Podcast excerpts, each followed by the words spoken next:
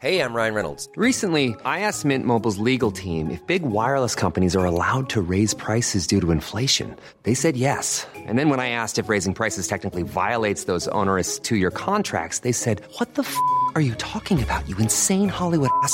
So to recap, we're cutting the price of Mint Unlimited from $30 a month to just $15 a month. Give it a try at mintmobile.com slash switch. $45 up front for three months plus taxes and fees. Promo for new customers for limited time. Unlimited more than 40 gigabytes per month. Slows. Full terms at mintmobile.com. Aprovecha el super verano de rebajas en Walmart a precios bajos. Detergentes hace de 5 kilos a solo 105 pesos. Walmart, lleva lo que quieras, vive mejor. Heraldo Radio 98.5 FM, una estación de Heraldo Media Group, transmitiendo desde Avenida Insurgente Sur 1271, Torre Carrachi, con 100.000 watts de potencia radiada. El dedo en la llaga. Había una vez un mundo en el que nadie creía. Un país de historias inexplicables. Una nación con personajes asombrosos. Santo Tomás tenía razón. Hay que ver para creer. México increíble. Las verdades que duelen. La voz de los que callan. El dedo en la llaga. Infórmate, diviértete, enójate y vuelve a empezar. El Heraldo Radio presenta El Dedo en la Llaga con Adriana Delgado. ya que no.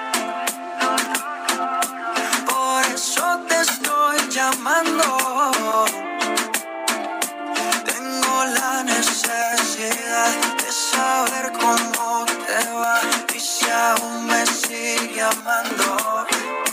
Lo intenta. Y así iniciamos este dedo en la llaga con muy buen humor, escuchando al guapísimo de Maluma con esta canción Sobrio. A ver, Javi, vamos a escucharla. de saber cómo te va y si aún me sigue amando. Lo intenta. Pues a ver. Bebé, perdón, sé que La pandemia del COVID no ha terminado. ¿Usted creyó que ya nomás por vacunarse y, y estarse cuidando así como de nomás de vez en cuando ponerse el eh, cubrebocas era suficiente? Pues no. Ha repuntado y ha repuntado de una manera que causa preocupación porque no se puede ser tan insensible y no solamente insensible con nosotros, con nuestra salud, insensato, sino con los demás. Porque hay personas que aún con sus dos vacunas no la están librando. Hoy tuvimos la, la, este, la pues lamentable noticia que murió René Juárez Cisneros, quien tuvimos oportunidad de conocerlo, pues era un político guerrerense, una buena persona, Pepe Carreño, una gran persona. Pero fin, ya no le, no le, no le, No, es que es, ya no pudo seguir adelante, no la libró, como Eh, dicen en Veracruz. es- infortunadamente es la historia de muchos. Bueno, el semáforo epidemiológico naranja es una decisión del gobierno federal que ante todo busca prevenir y alertar a la población.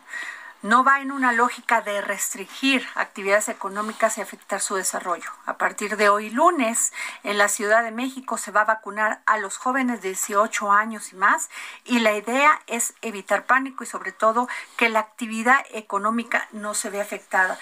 Porque pues sí, aparte de la pandemia tenemos una crisis económica que no digo que nada más fue en México, eh, fue en todo el mundo, pero que ya está afectando nuestro poder adquisitivo, que está haciendo que más de un millón de empresas, microempresas cierren y que nos estamos viendo en una situación complicada que además no está ayudando tampoco al presidente Andrés Manuel López Obrador a generar condiciones como él pensaba que las tenía que generar, Pepe Carreño. Infortunadamente tiene toda la razón, Adri, y habría a ese problema habría que agregar, agregar también eh, lo que implica eso para la agricultura, producción y distribución de productos agrícolas. Claro, porque además, pues, mucha, fíjate que yo leo mucho las redes, o bueno, veo las redes, es mi trabajo igual que el tuyo, y la gente le echa la culpa al gobierno federal y, y perdón, independientemente de todo esto, es una crisis que nos pegó a todos, a todos en el mundo. Y a todos y en todo el mundo, de, de, una forma u otra, directa o indirecta, pero a todos se está golpeando. Ahora, en, México la tradición, la costumbre es uh, culpar al gobierno de todo lo que pase. Ah, y pero a ver, el gobierno te está diciendo que te cuides, ah. que la sana distancia, que uses tu cubrebocas. Bueno, quitemos a Gatel aquí en esta ecuación, ¿verdad? pero, pero, pero, pero te tienes que cuidar. Estás viendo las repercusiones que está teniendo esta pandemia a nivel mundial y no hacen nada. No, bueno. Pero, pero, pero mire, Adri, lo que está sucediendo en varios países del mundo. Esto es en Europa, en los Estados Unidos. Tenemos, eh, tenemos el fenómeno de países que no tienen uh, que, no, que, que, que, se, donde hay población que se opone categóricamente por razones ideológicas o simplemente por porque Ahorita si quieres, querido Pepe Carreño, don Pepe, como yo le digo, este, vamos más a fondo, pero fíjate que tenemos un gran invitado, don Pepe Carreño. Fíjate que el 14 de julio el gobierno de México publicó el decreto por el que se crea la Agencia Nacional de Aduanas de México como un órgano administrativo desconcentrado de la Secretaría de Hacienda y Crédito Público y separado del Servicio de Administración Tributaria. El, el, decreto publicado en el Diario Oficial de la Federación y firmado por el presidente Andrés Manuel López Obrador, ah, este, pues el, el presidente dijo muy claro que es conveniente conveniente realizar acciones que fortalezcan la seguridad nacional, principalmente en los puntos de acceso del país, considerando preferentemente la contratación del personal que haya destacado por ser que eso es muy importante, garante de la transparencia, honestidad y servicio al pueblo de México. Y bueno, pues el secretario de Hacienda y Crédito Público, Rogelio Ramírez de la O, propondrá el, al administrador general de aduanas, Horacio Duarte Olivares, como titular de la Agencia Nacional de, la, de Aduanas. Y tenemos a nuestro querido Horacio Duarte en la línea. ¿Cómo estás, Horacio? Hola, Adriana. Buenas tardes, Pepe. Buenas tardes. Como siempre, a la orden. Pues a ver, platícanos cuándo se va a llevar a cabo ya todo esto, porque todavía estábamos en la, la semana pasada si, si ratificaban el nombramiento de Rogelio Ramírez de la O y que si eh, Ignacio Mier, del coordinador de los diputados del de Morena en la Cámara de Diputados, le mandaba un mensaje a los senadores para que ya esto se llevara a cabo. Sí, mira, en el caso de la nueva Agencia Nacional de Aduanas, el mecanismo es el siguiente. Eh, tiene que haber una reforma a la ley del SAT para formalmente eh, sacarnos o retirarnos de este órgano eh, y ya está el decreto de formación. El, el decreto señala que al día siguiente que entre en vigor esa reforma, entrará en vigor la nueva Agencia Nacional de Aduanas nosotros eh, pensamos que eso será en el mes de septiembre, en el primer mes del periodo ordinario de sesiones del Congreso, y luego tendremos 100, tendremos un plazo de 80 días para emitir nuestro reglamento orgánico. Pero esto es un tema paralelo, es decir, en tanto se crea, vamos a ir avanzando en la creación de la agencia eh, y eso va a dar como consecuencia ya tener instalado este nuevo órgano que va a buscar eh, profundizar en el combate a la corrupción de las aduanas y incrementar los ingresos tributarios del propio gobierno. Y combatir el contrabando y la piratería, ¿no? Pues mira, dos de las tareas fundamentales es precisamente eh, combatir el contrabando en sus dos vertientes. Nosotros llamamos el contrabando bronco y el contrabando técnico. El contrabando bronco es aquel donde entran mercancías sin pagar un solo impuesto, un solo peso, y el contrabando técnico es cuando eh, ingresan mercancías legales pero no pagan correctamente los impuestos. Eh, esa es una tarea fundamental que el presidente nos ha planteado, nos ha pedido y también la otra es el tema de eh, combatir el, ingreso de mercancías ilícitas como pueden ser armas, drogas, dinero en efectivo que se constituyen en elementos que llamamos de seguridad nacional. Eh, Horacio, tú eh, hace unos momentos pusiste en el tuit, frenamos el ingreso de cocaína y heroína en el Aeropuerto Internacional de la Ciudad de México porque las aduanas tienen nuevas lógicas. Combatir frontalmente la corrupción. Este, también sabemos que se va a rediseñar todo esto que va a ser pues este esta, este organismo aparte y que vas a hacer uso de pues del recurso que hay en el fideicomiso para administrar administrar la contraprestación a que se refiere el artículo 16 de la ley aduaneras porque que además no fue este sí no se extinguió este fideicomiso. Sí eh, tenemos en el en el caso de las aduanas un fideicomiso importante eh, que es este fideicomiso de aduanero que nosotros conocemos legalmente este de la contraprestación del 16. Este es un fideicomiso que se ha usado poco para fortalecer las aduanas. Ahora tenemos la encomienda del presidente y así lo hemos acordado eh, con el secretario de Hacienda, con los secretarios de Marina y, Sedena para incrementar las eh, el uso de este de este mecanismo. Vamos a hacer un gran inversiones en materia de infraestructura aduanera que significa colocar todas las herramientas necesarias y de manera importante también una inversión en materia de tecnología, eh, sobre todo rayos X que nos permite hacer más ágil la revisión en el caso de las eh, aduanas terrestres de trailers, coches, vehículos para detectar posibles eh, infracciones, en el caso de los aeropuertos para la revisión de maletas, es decir, es una inversión que vamos a hacer para garantizar de manera importante que el país cuente con infraestructura tecnológica de primera línea y eso nos impacte positivamente en los ingresos. Horacio, José Carreño aquí. Una pregunta, bueno, más un par de preguntas muy técnicas, o no muy técnicas, la verdad, simplemente curiosidad. El uh, personal, ¿quién va a estar en, ahí? ¿Quién va, ¿Quién va a ser el personal en la, en la eh, contratado para esta, para esta nueva agencia. Y dos, a, un nivel más, ah, más general, si se quiere, esto es todos los puntos de entrada. Estamos hablando de una frontera de 3.200 kilómetros en el norte y de 800 en el sur. Estamos hablando de 10.000 kilómetros de litorales. ¿Cómo los van a controlar? A ver, eh, primero la Agencia Nacional se va a formar con parte del personal de la Administración General de Aduanas. En este momento habremos eh, en la Administración General de Aduanas alrededor de 9.000 funcionarios. Eso se va a absorber por la nueva Agencia Nacional de Aduanas, más la colaboración que estamos teniendo, incrementando con las Fuerzas Armadas, tanto la Secretaría de Defensa Nacional con la Marina. Eh, ese, va a ser la integración del personal eh, civil y militar que va a colaborar en, las, en, en la Agencia Nacional de Aduanas. Por el otro lado, nosotros tenemos 205, tenemos 49 aduanas que a su vez se distribuyen en 205 puntos tácticos, es decir, 250, 205 lugares que hay que cuidar, vigilar, revisar y que eh, evidentemente lo hacemos y lo seguiremos haciendo de manera mucho más intensiva, de manera mucho más abierta con los elementos de las Fuerzas Armadas para garantizar plenamente que el, tema se, se, se cubra en este sentido.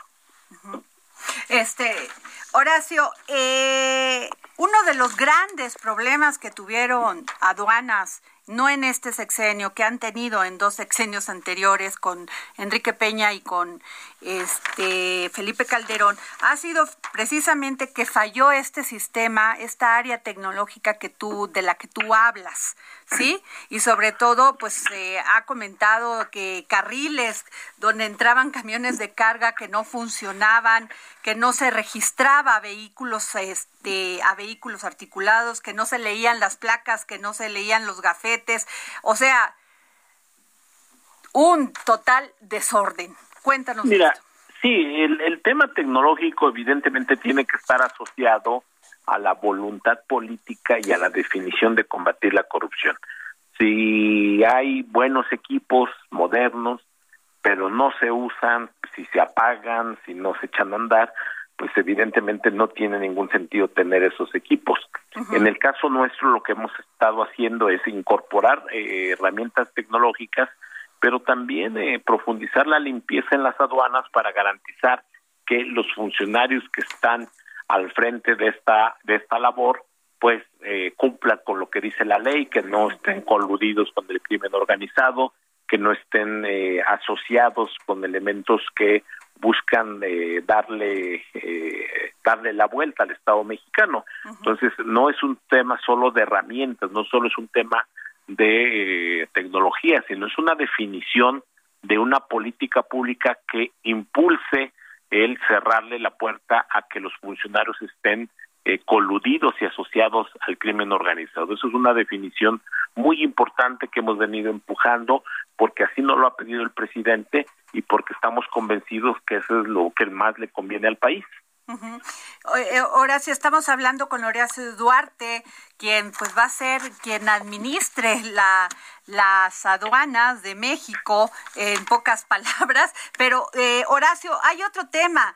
Eh, se viene ya el aeropuerto Felipe Ángeles, ¿no? Que ya está funcionando. Allí va a tener también una nueva terminal de carga y aduana. Y además todos estos proyectos, pues que ha iniciado el, el presidente Andrés Manuel López Obrador, como el tren interoceánico. Cuéntanos de esto.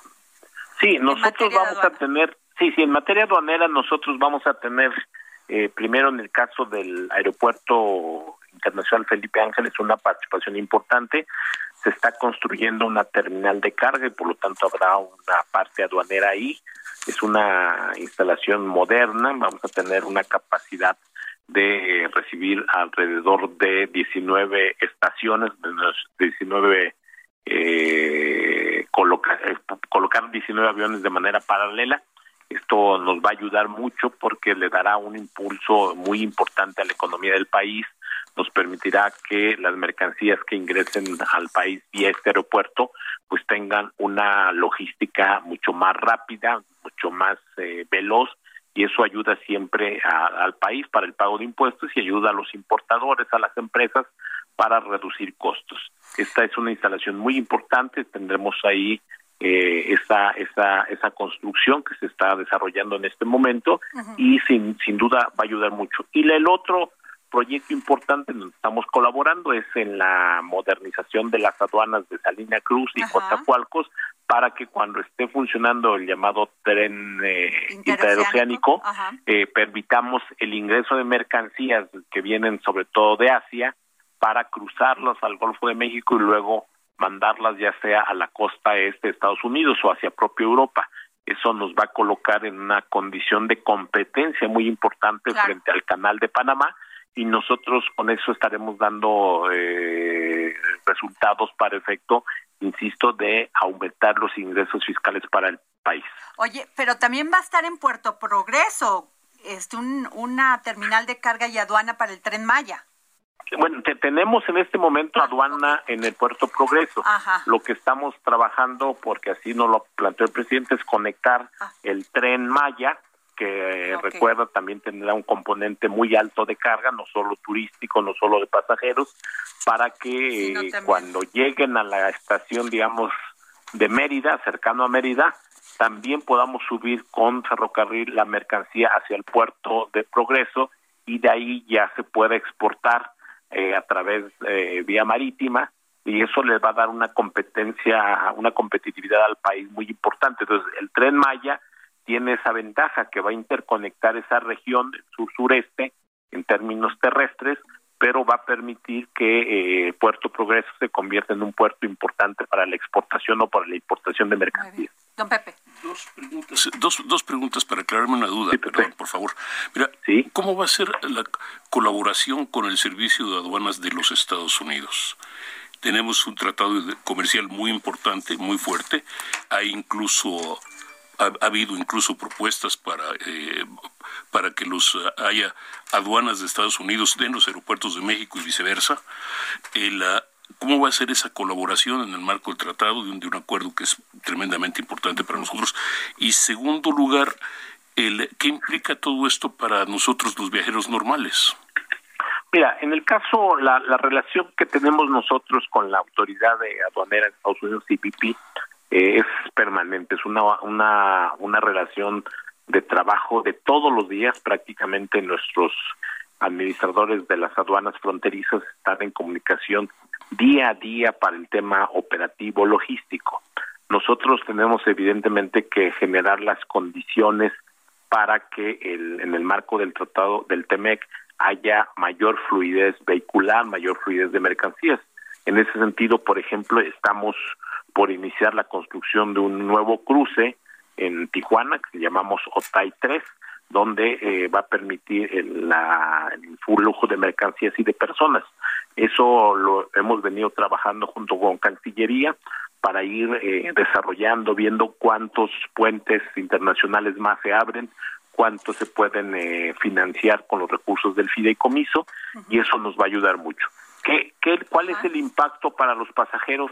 Eh, pues básicamente es que si tenemos mejor tecnología, revisión de maletas, revisión eh, anticipada, podemos tener que eh, los pasajeros internacionales eh, que vienen, sean turistas o sean mexicanos, su entrada al país sea mucho más ágil, mucho más, mucho más eh, fluida, ¿no? Que ha sido una queja permanente, digo, hay que reconocer que eso ha sido una queja de muchos viajeros, de propios mexicanos, que ven que la revisión en los aeropuertos es muy lenta y provoca pues desesperación, este mal humor incluso, pero eso lo vamos a ir resolviendo en la medida que tengamos equipamiento tecnológico para que en vez de que lo haga una revisión manual una persona, lo haga una máquina y eso sea mucho más rápido. Horacio, eh, yo sí quiero entender, ojalá me puedas explicar este qué es en esta creación de esta nueva Agencia Nacional de Aduanas que esté separada del SAT. Mira, ¿qué, qué, qué significa? Primero, significa? que vamos a tener autonomía en varios temas. Uno, eh, en el nombramiento y remoción de funcionarios. Ahora, en la Administración General de Aduanas dependemos de otras eh, oficinas, de otras Ajá. áreas del propio SAT, que jerárquicamente, por decirlo, para que se entienda, están al mismo nivel que aduanas. Okay. Y eso nos provoca mucho retraso pues porque no hay la misma agilidad, digo, y no por voluntad de los funcionarios, que los que nos ayudan mucho a los compañeros de las otras áreas, sino que jerárquicamente están en condición de igualdad y a veces no se pueden mover funcionarios o no se pueden nombrar funcionarios de manera ágil y eso provoca retraso. Segundo, el ejercicio del, del fideicomiso es muy importante. Ajá. Ahora con eso aduanas tendrá el control del fideicomiso podrá definir junto con las otras secretarías Hacienda, Marina, Defensa Nacional, uh -huh. en dónde estaremos gastando los recursos del fideicomiso. Hasta ahora no lo teníamos eh, en términos operativos. Y la tercera es que nos va a dar la posibilidad de que nuestro propio, el propio equipo de aduanas eh, defienda los intereses de, de cuando haya litigios del Poder Judicial, cuando, en, los, en los tribunales jurisdiccionales, que ahora, insisto, también estábamos dependiendo del SAT, de otra área del SAT, que, eh, de, para decirlo de manera muy gráfica, uh -huh. nosotros podíamos iniciar un procedimiento, no sé, un embargo, este, eh, tomábamos una definición, el contribuyente impugnaba, y en el momento que impugnaba, aduanas perdía el control del juicio, porque él pasaba a otra área del SAT que nos representaba. Uh -huh. Ahora el propio equipo de aduanas va a dar inicio a los procedimientos hasta que concluya con las resoluciones de los órganos jurisdiccionales. Esa es una ventaja uh -huh. para que podamos integralmente atender los temas y se tenga resultados mucho más eficientes en materia de la defensa de los intereses del país. Horacio, pues te agradecemos eh, que nos hayas tomado la llamada para el dedo en la llaga, Horacio Duarte, quien estará a cargo de la nueva Agencia Nacional de Aduanas. Muchas gracias, Horacio. Muchas gracias. No, gracias a ustedes. Como siempre, quedo a la orden y me da mucho escucharlos. Gracias. Pues, don Pepe, ¿cómo ve?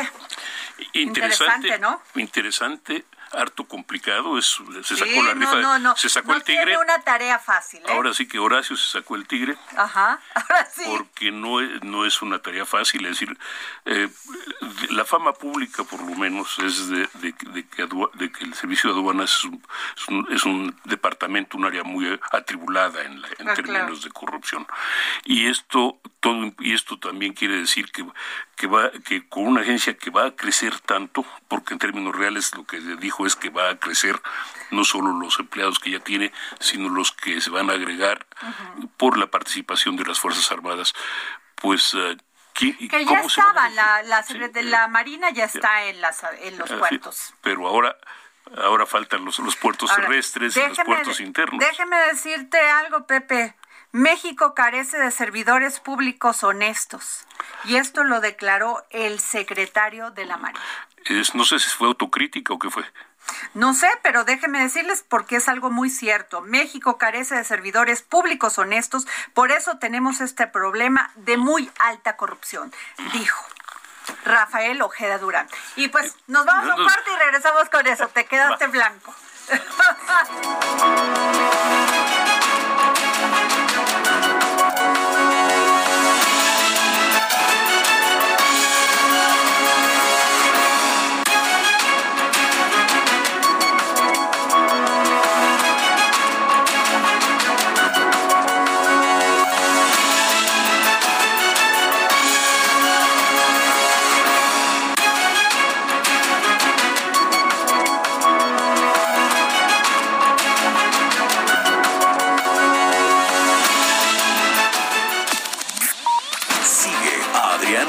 en su cuenta de Twitter, arroba Adri Delgado Ruiz. Además, te invitamos a enviar tus opiniones y comentarios en texto o por mensaje de audio a través de WhatsApp al 55 2544 3334. Y si quieres escuchar El Dedo en la Llaga de El Heraldo Radio, en cualquier momento y donde quiera que te encuentres, descarga el podcast disponible en Spotify y iTunes. Heraldo Radio. La HCL se comparte, se ve y ahora también se escucha. Heraldo Radio. La HCL se comparte, se ve y ahora también se escucha. Sigue a Adriana Delgado en su cuenta de Twitter en arroba Adri Delgado Ruiz. Y envíanos tus comentarios vía WhatsApp al 55 25 44 33 34 o 55 25 02 21 04. Aquí al dedo en la llaga. Soy Adriana Delgado. Nos escucha por la 98.5 FM. ¿Y a quién creen que tengo aquí? De manteles largos. A don, al gran Pepe Carreño. Si alguien entiende, entiende, ha practicado, fíjate nada más la palabra, ha practicado el periodismo, necesariamente tuvo que haber o conocer de la historia de don Pepe Carreño en el periodismo como corresponsal en Estados Unidos y en otras partes del mundo.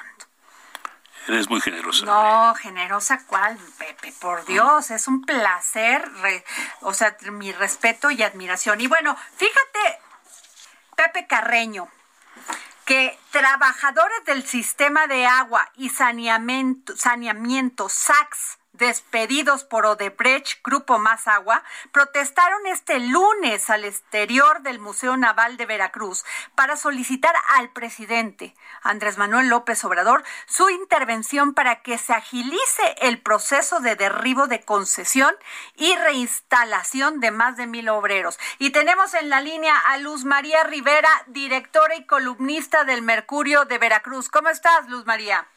Adriana, pues muy bien, muchas gracias. Saludos desde la ciudad de Veracruz y saludos a don Pepe Carreño también, aprovechando. Sí, gracias, igualmente. Cuéntanos de este tema que ha sido verdaderamente este una situación, un calvario, lo acabas de decir bien, un calvario en Veracruz, pero cuéntanos tú. Bueno, mira, eh, Adriana, como ya saben eh, muchísimos en la capital, nosotros aquí en Veracruz tenemos un grave, gravísimo problema desde hace más ya de cinco años, cuando el gobierno eh, priista municipal entregó la concesión del agua municipal a la empresa Odebrecht, que es eh, brasileña, que como ya saben de dónde viene el grupo, se alió con empresarios presuntamente locales y creó el grupo más. La cuestión es que esta empresa concesionaria del agua, desde, desde que entró a Veracruz, eh, Boca del Río y Medellín, en, en Boca del Río, bajo el esquema de aguas de Barcelona CAP, eh, nos empezó a cobrar el agua por metro cuadrado de vivienda y no por metro cúbico de consumo. Eso disparó obviamente los precios a una cuestión de escándalo. Al día de hoy, eh, los porteños, los jarochos, estamos acogotados por, por, por esta empresa que todo el año pasado de la pandemia se dedicó a destrozar el, inmobiliario urbano, a, destrozar las tuberías de personas que no podían pagar lo que ellos exigen. Eh, negocios a los que les, tapa, les taparon los drenajes con cemento gris, eh, bueno, han hecho destrozo y medio y una de las promesas del hoy gobernador Cuitlagua García fue, eh, durante dos campañas, fue que iba a revisar la concesión y la iba a derribar. En casi tres años el Congreso en mayoría morena no ha movido un dedo para revisar la concesión. Entonces hoy, en la mañanera del presidente, pues afuera, en el Museo Naval, se apostaron los trabajadores despedidos de la empresa municipal del agua, que suman más de mil y que muchos tuvieron que emigrar a Estados Unidos ante la falta del trabajo. Eh, muchos de esos obreros eh, que tenían ya 30 años, que estaban a punto de jubilarse, cuando entra la empresa Odebrecht y los despide sin ninguna indemnización, pues bueno, imagínate en qué condiciones están ahorita. Ellos fueron los que estaban afuera protestando y pidiendo que por favor el presidente de una vez intervenga, porque también una de las promesas de López Obrador fue que el agua pues nos pertenecía. Pero, y, en el caso de Veracruz, pues no ha sido así. Oye, Luz María, pero también eso es, este, yo me acuerdo que Duarte, el exgobernador de Veracruz, este, delató, por decirlo así, que Marcelo Odebrecht se había reunido y había pagado había financiado la campaña presidencial de Enrique este, Peña, este, Peña, Nieto, Peña Prieto, ¿qué tal? Y, y este y dice que le llamó vía telefónica Enrique Peña Nieto para solicitarle que acelerara todos los trámites y obras con el gobierno del estado de Veracruz, que me imagino estaba esto de Grupo Claro, es que además, además en ese entonces yo era corresponsal de todavía de la jornada aquí en Veracruz y comentaba, yo incluso comenté en Notiver también una columna que se llamaba Aguas con Aguas de Barcelona, que ya empezaba a entrar y que aquí casi no se comentaba la situación porque no conocían al grupo brasileño. Yo comentaba la entrada de Odebrecht eh, a Veracruz, fusionado con capitales eh, nacionales, y en efecto, ya en el último año, pero si recordarán, Duarte no terminó eh, su sexenio porque se fue, ¿no?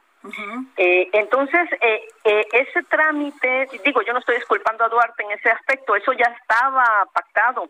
Y quien lo termina en efecto fue el, el gobierno municipal priista que en una inercia, bueno, pues este entrega la empresa municipal del agua que además nos dotaba de agua a tres municipios de la conurbada que como tú, tú bien sabes, somos, somos ahora sí que la ciudad de Veracruz es la ciudad emblema del Estado, independientemente de la capital. Entonces, eh, nosotros ahora sí que estábamos muy bien y resulta que a la, entrada de esta empresa, pues este, nos, nos, nos perjudicó a todos. Bueno, el año pasado yo tuve cuatro eh, cortes de agua eh, en represalia por las denuncias que periodísticamente yo he hecho. Han venido a destrozar mi frente, me dejaron sin agua toda la pandemia y no soy la única, no, no ejemplifico eh, conmigo, sino que es, es una situación que padecemos una gran mayoría de veracruzanos. Y lo que no se entiende y lo que no entienden los trabajadores, por ejemplo, eh, la lideresa del sindicato de la empresa municipal, me decía que sí se han reunido con el gobernador y que se ha mostrado, como dicen, receptivo Cuitlagua, pero no entienden ellos, los trabajadores, cómo es que no avanza el asunto legal de la revisión de la concesión. ¿Por qué? Porque la eh, concesionaria no ha cumplido los acuerdos que ellos eh, firmaron. O sea, no ha habido ni la obra material ni siquiera el mejoramiento de, del servicio de agua, ¿no? Pues seguiremos pendientes, Luz María Rivera, directora y columnista del Mercurio de Veracruz, de este tema. Este, si nos permites, te vamos a seguir buscando. Gracias, Adriana, y muchas gracias al auditorio. Gracias. Y pues, don Pepe, Cuba, ¿qué tal? Uy. O sea, seguimos cargando con la herencia de estos gobiernos, de estas negociaciones que se hicieron, se hicieron con estos grupos empresariales. Y bueno, pues ahí está. Vamos a ver. Cuba es, Cuba es un problema. Pero vamos a hablar de Cuba. Usted ha escrito las últimas dos columnas y ha estado hablando de este tema. ¿Y quién más que usted para decirnos cómo está esta situación? Pero mira, es que es un asunto muy complejo. Primero, porque estamos metidos literalmente en un asunto familiar. A ver, ¿por qué? Primero, porque entre Cuba y Estados Unidos el problema es casi de familia. una gran parte o una buena parte de los exiliados cubanos, tanto de los que se fueron en, entre 1960 y 62, eh, muchos de ellos mantienen familias en la isla o tienen familias en la isla. Muchos de ellos son también, ah, vamos a decir, anticomunistas a ultranza y anticastristas a, a todo trapo, a como de lugar. Otros son simplemente exiliados económicos, pero que mantienen a sus familias en la isla también. Esos los que llegaron después. Don Pepe, nada más una breve este, paréntesis. ¿Usted cree que todavía hay procomunistas en este mundo? Mire, yo tengo mis eh, tengo tengo tengo dudas, muchas muchas dudas, pero yo creo que sí. Ah, yo yo creo que sí lo hay. Vamos, eh, hay algunos porque como en el caso en algunos casos puede que no hayan conocido otra cosa, otros porque fue por nostalgia, ¿no? Todo tiempo pasado fue mejor. Pero es un sistema que nunca ha generado ni desarrollo económico, ni igualdad, ni condiciones de democracia, nada. Pero ah, pero ahí están todavía, ahí es decir, no sé cuántos sean, no sé no, no, sé cuántos sean, no sé si sean pocos, muchos, pero ahí están. Pero perdón, lo interrumpí. Ahora, la otra cara de la moneda, sigue habiendo anticomunistas, esto es, eh, Castro desapareció, pero el anticastrismo no. Ahí está todavía. Tenemos un gobierno pues que se dice que es un gobierno que se presenta como socialista, es un presente, es un gobierno que ah, resiste a las presiones económicas, políticas de los Estados Unidos, es ah, David contra Goliat. Ahora, sin embargo, los cubanos o los descendientes de cubanos que están en Florida presionan al gobierno de los Estados Unidos para que a su vez sancione, a, sancione al gobierno de Cuba. Y Florida, recuerde usted, es uno de los estados, de los cinco estados más importantes en las elecciones presidenciales de Estados Unidos. O sea que tanto demócratas como republicanos tienen motivos para, motivaciones para tratar de estar en buena relación con los cubanos de Estados Unidos. Los demócratas con, con Obama, Barack Obama, este, habían tendido puentes, puentes, perdón, con Cuba. No así los republicanos que siempre han dicho que el bloqueo. Que, el bloqueo, pero ahí son dos versiones del, de la de, son dos versiones de la estrategia. Eh, para, para los republicanos la única forma de hacer cambiar las cosas es por la fuerza. Y para los ah, demócratas la mejor forma es abrir el contacto pueblo a pueblo, abrir, abrir contactos culturales, económicos y de alguna manera obligar a la apertura, como, como sucedió con los países del bloque socialista, como sucedió eh, en menor medida con China y que ellos creen y, con Vietnam de hecho y que ellos creen que puede funcionar en Cuba. Eso no es tan simple porque los cubanos efectivamente no son una isla tienen un enemigo tangible, el gobierno tiene un enemigo, un, adversario al que puede decir ellos nos están haciendo, etcétera, etcétera. Es la misma historia de los últimos 60 años es exactamente la misma versión. El enemigo, el enemigo americano, el, enemigo imperialista, está tratando de meter las manos en Cuba, está tratando de, uh, de, de bocabajearnos, está tratando de presionar.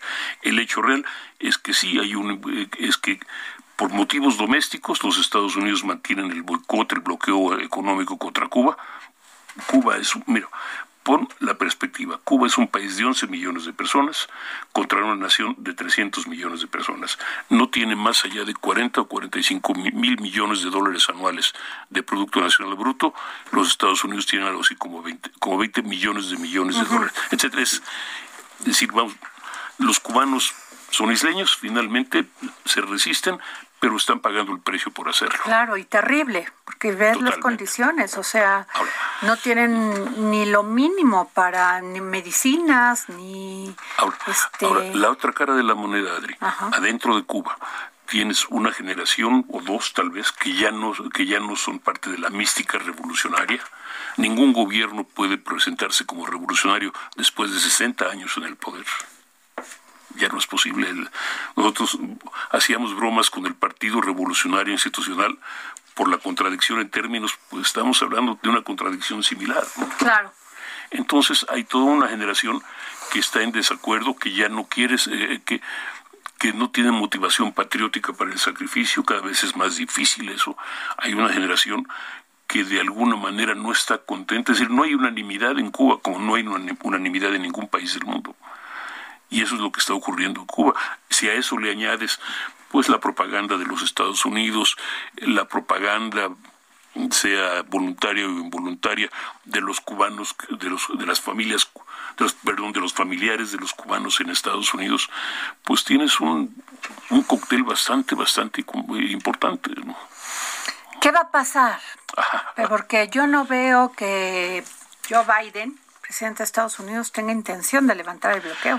Bueno, y no tanto él, sino también los republicanos que no y, quieren. Y el Congreso.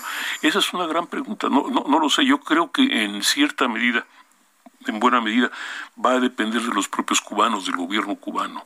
Esto es, el gobierno cubano ya ahorita dio, diría yo, que con los arrestos ah, ha dado una... ha puesto en claro que es el gobierno cubano el que está al mando pues fíjate, con en el tema también hubo bloqueos a China y se sentaron. platicaron en un tema de, de, en el esquema económico. Sobre todo en el, esquema económico.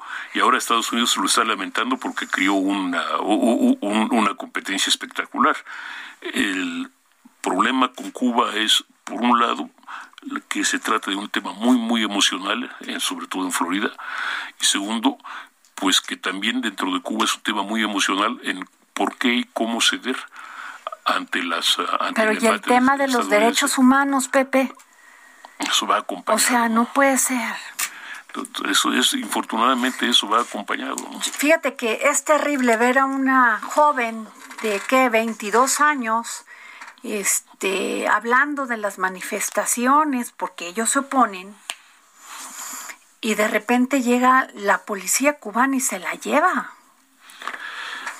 o eh, sea, y, no tienen internet, no tienen las mínimas condiciones. Ahorita ya no tener, ya deja el internet, las medicinas que comer. No, mira, hay eh, y efectivamente tienen ahorita problemas muy, muy, muy serios para todo eso. Es decir, descubrieron, obtuvieron una vacuna contra el COVID-19, pero no tienen agujas para aplicarla. es terrible, cara. Entonces es, es, es Oye, el presidente Andrés Manuel López Obrador, este, le creo que les va a enviar dos aviones con todos estos, con medicamentos, con este lo suficiente y, pues además lo necesario para comida. Me, encantaría que llegaran también a la Sierra de Puebla y a la Sierra de Guerrero y a la Sierra de Chiapas. Es decir, no tengo problema con que los envíen, pero de pasadita ya, que hagan escala por ahí. y todo esto, ¿no? Que hagan escala por ahí también. Pues sí, ¿verdad? Que se desvíen un poquito. Sí, pero bueno, pero el hecho sí es una, ahora también es una expresión política, una cuestión de solidaridad importante, sí, México es un país que ha sido siempre solidario con Cuba, pero sí al mismo tiempo, pues tal vez sería tiempo que México, por lo menos en privado, le dijera a los cubanos, oye, aflojen tantito. Pues ya se lo mandó, no se lo dijo en privado, le dijo con todo respeto a Joe Biden. No, pero a los cubanos también. los, los, gringos tienen espaldas muy anchas y aguantan todo los cubanos son los que tienen que traer, los que tienen que hablar también. Querido Pepe Carreño, el pasado miércoles 22 de julio, bueno, no, mier no, 21 de julio y jueves 22 para nosotros, ¿no? O 21 para nosotros. 20, jueves, jueves, 22. El asunto es que se hizo la inauguración de los Juegos Olímpicos de Tokio. Habían este, voces días antes que si se iban a suspender, que si no, que si habían dado algunos atletas, eh, habían dado positivo a COVID. 19 y pero bueno pues ahí siguen. Y ya tenemos una medalla de bronce de tiro con arco. Tenemos a Roberto San Germán quien es especialista en temas deportivos, para que nos explique qué ha pasado del miércoles 21, jueves 22 a la fecha. Roberto San Germán y los deportes al estilo del dedo en la llaga con Adriana Delgado. Roberto San Germán. ¿Qué tal? Buenas tardes, mi querida Adriana, y gente que nos sintoniza. Pues sí, ya tenemos la justa veraniega, en donde los mexicanos ya tienen una medalla de bronce. Fue en el equipo mixto, Ajá. como bien comentaba Saida Román, con el, el señor Luis, el abuelo Álvarez, Ajá. que hicieron el bronce. Les fue bastante bien. Luego, luego, iniciando estos Juegos veraniegos, al día siguiente México ya tenía una medalla. Esto fue el sábado. Ya luego el equipo femenil de tiro con arco, pues quedó nada más con las ganas. Nos quedamos con las ganas de otra medalla. Desgraciadamente las eliminaron las alemanas. Ahí estaba Aida, estaba Ana y también estaba Alejandra. No pudieron. Y bueno, nos quedamos con esas ganas. Ahora hay que esperar en la barra balonil lo que va a poder hacer este Luis, sí, el abuelo Álvarez, que es nuestra mejor carta, a ver cómo le va en tiro con arco. Decía desde el inicio, hay que recordar que estos juegos iniciaron unos días antes de la inauguración para que les diera tiempo y lo primero que hicieron fueron los partidos, unos de fútbol, varonil, donde México le ganó al equipo de Francia 4 a 1.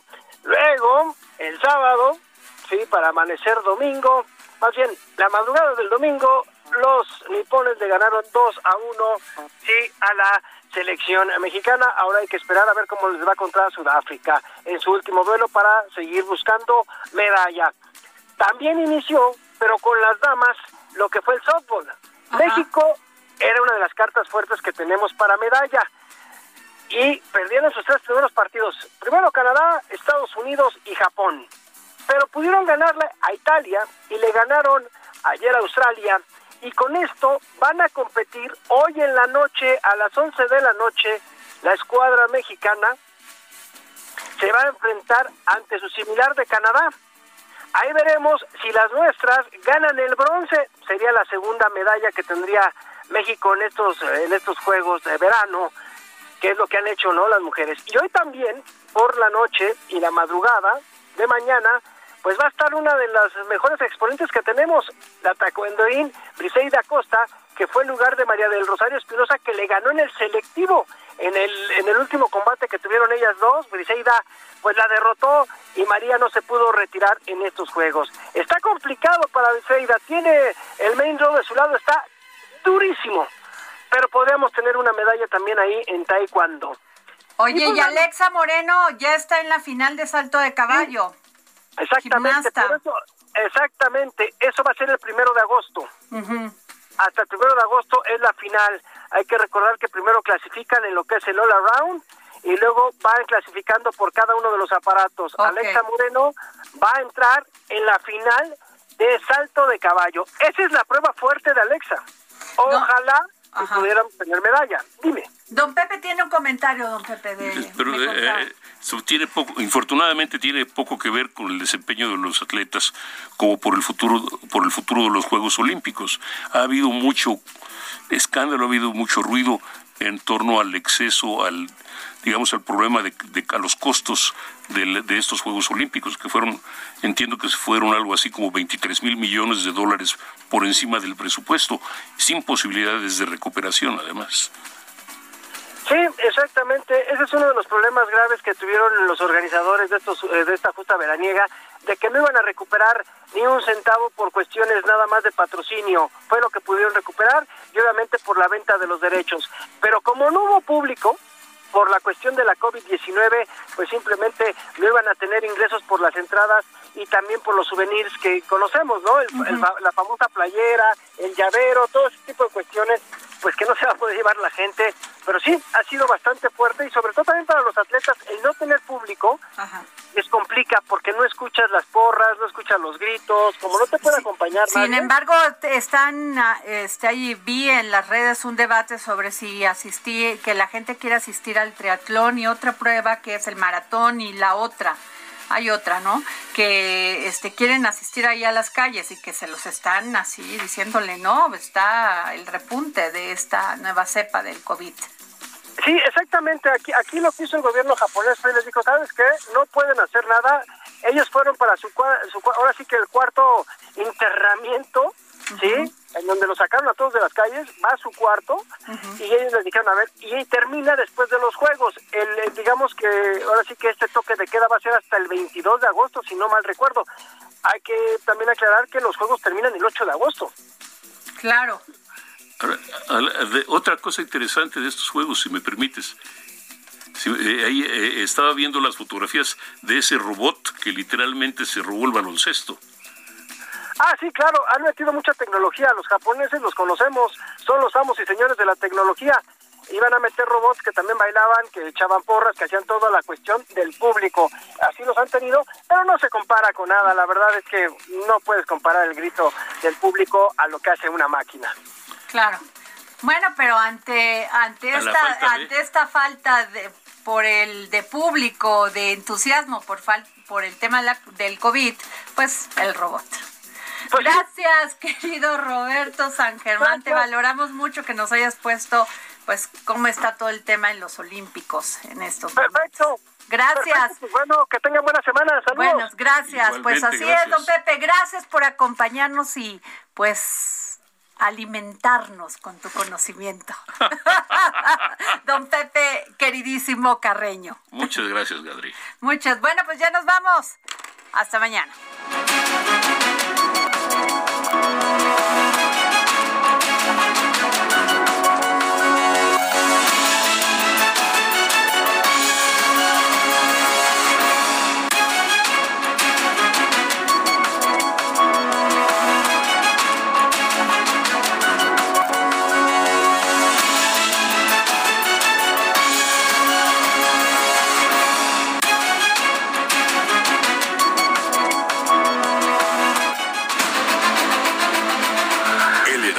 Radio presentó El Dedo en la Llaga con Adriana Delgado.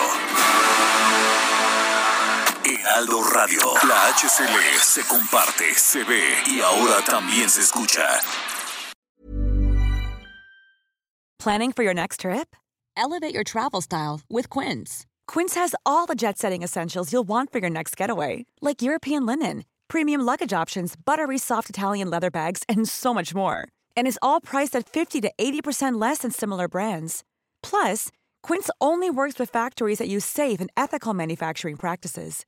Pack your bags with high-quality essentials you'll be wearing for vacations to come with Quince. Go to quince.com/pack for free shipping and 365-day returns.